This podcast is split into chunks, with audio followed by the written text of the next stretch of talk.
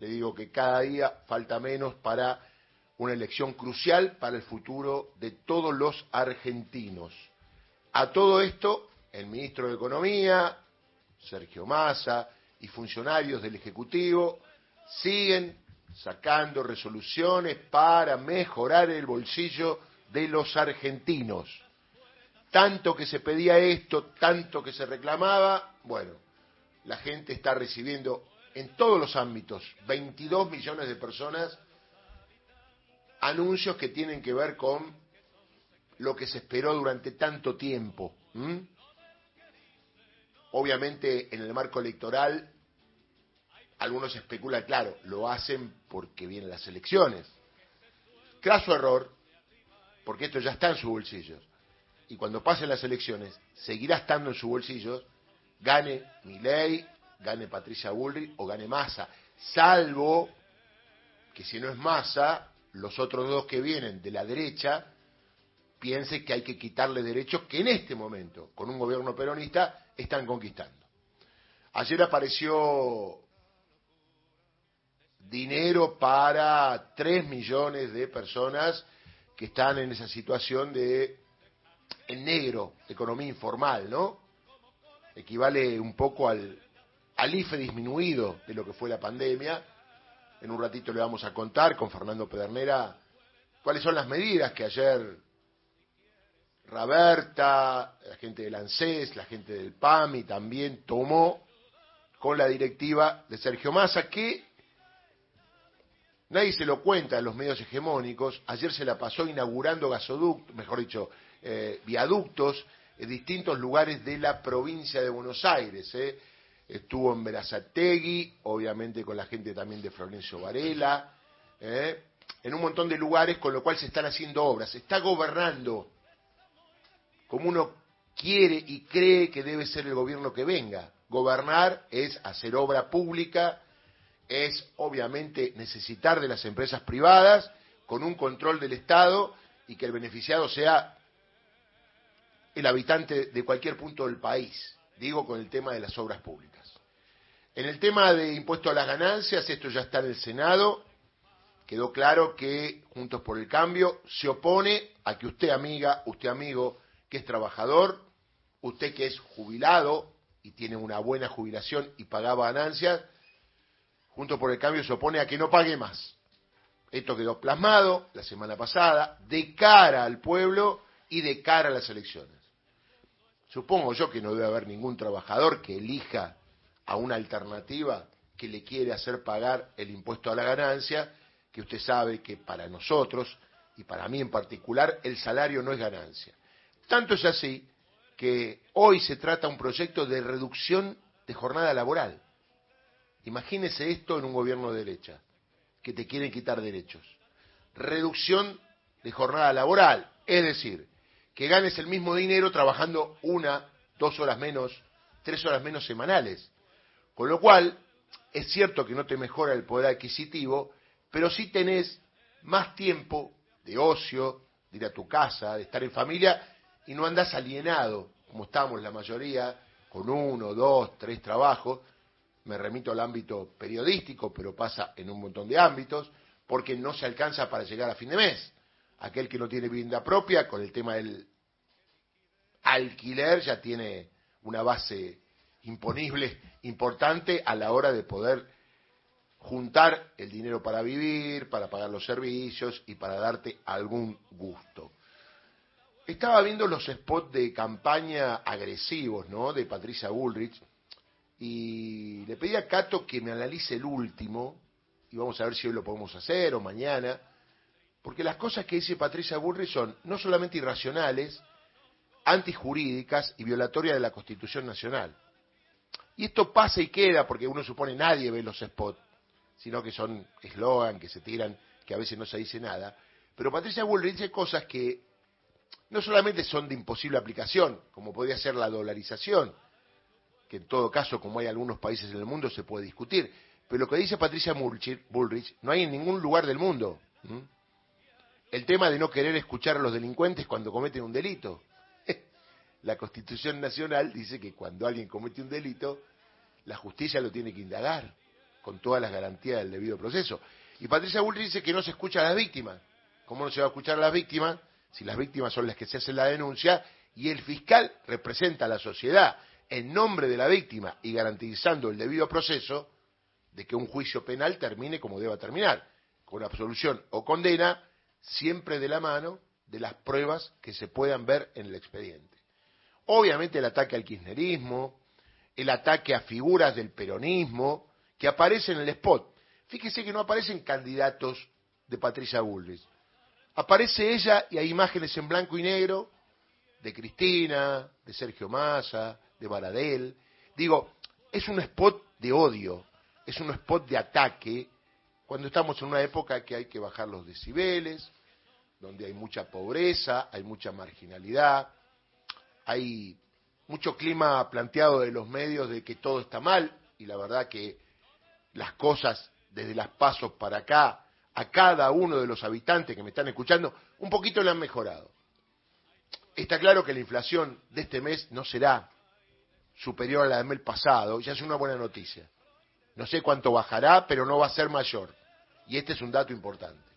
Entonces digo, tengan en cuenta y cuando pasen los spots, que todos los días los tire, acá en esta radio también, escuche con atención algunas cosas que dicen los candidatos. Fíjense que Sergio Massa habla en nombre de qué es lo que se hizo en la historia del peronismo, qué se está haciendo y qué se puede hacer. Los otros dos candidatos, como no han hecho nada y no recuerdan, en el caso de Burrell, lo que ya hizo siendo gobierno de la mano de Mauricio Macri, hablan de destrucción, de sacar lo bueno que hay, de no estar de acuerdo con la escuela pública, de no estar de acuerdo con universidades, de criticar al CONICET, de querer achicar al Estado. Y digo esto de Patricia Bullrich porque la verdad está en un laberinto diabólico que no sé cómo va a salir.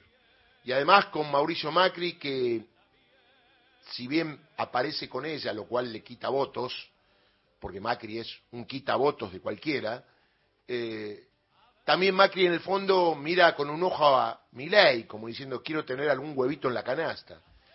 Y eso le hace muy mal a Juntos por el Cambio. Tanto es así que los radicales, que no se han dado cuenta que tienen un poder bárbaro, porque las provincias la ganaron los radicales, no la ganó Juntos por el Cambio. Y es más, en cada uno de esos lugares, fíjese que la mayoría de los candidatos que ganaron son radicales. Distinto es que cuando en su momento ganó Macri, había más candidatos del PRO, porque el PRO había ganado la pulseada, tenía Mauricio Macri que venía de ser jefe de gobierno, entonces tenía todo el apoyo del establishment mediático y no el apoyo de lo que era la calle radical. Acuérdese que varios dirigentes radicales quedaron afuera y desaparecieron de la política. Y muchos, obviamente, después de el coloquio que hubo en Entre Ríos en la interna radical, rajaron despavoridos, como Leopoldo Muro, porque acuérdese que Raúl Alfonsín decía que el límite era Macri.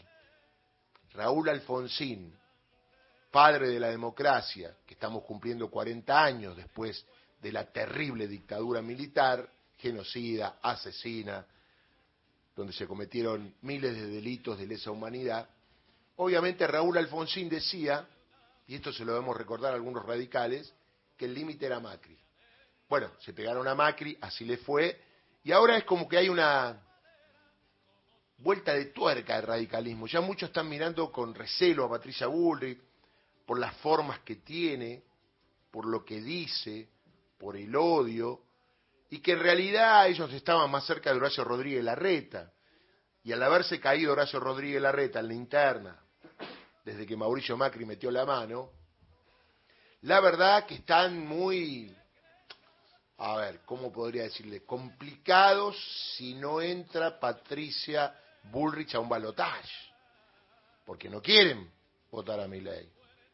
Los radicales, ayer hubo algunas declaraciones, que obviamente en un balotaje no quieren votar a mi ley, pensando que no esté Patricia Bullrich, con lo cual Sergio Massa, con buen criterio, está dialogando, hablando democráticamente, como debe ser, en un consenso, con dirigentes radicales de todo el país, que han tenido un montón de triunfos, porque Patricia Bullrich ve luz y va a cada triunfo provincial, y la verdad que los que están al lado son todos radicales.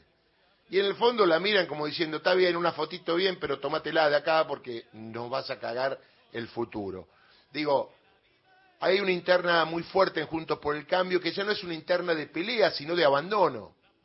Hay muchos radicales que no la ven a Patricia Bullrich llegando a un posible balotaje y claro, dice que vamos a votar a mi ley nosotros, que somos la República, que somos hombres de derechos, somos hombres que respetamos la Constitución Nacional, con un tipo que viene con la motosierra. Una motosierra particular porque usted la ve no tiene correa. Cuando él sale con la motosierra, no tiene correa. Y cuando una motosierra no tiene correa, solo es ruido y humo. Ruido y humo. Se le enciende y se escucha el ruido, pero no actúa.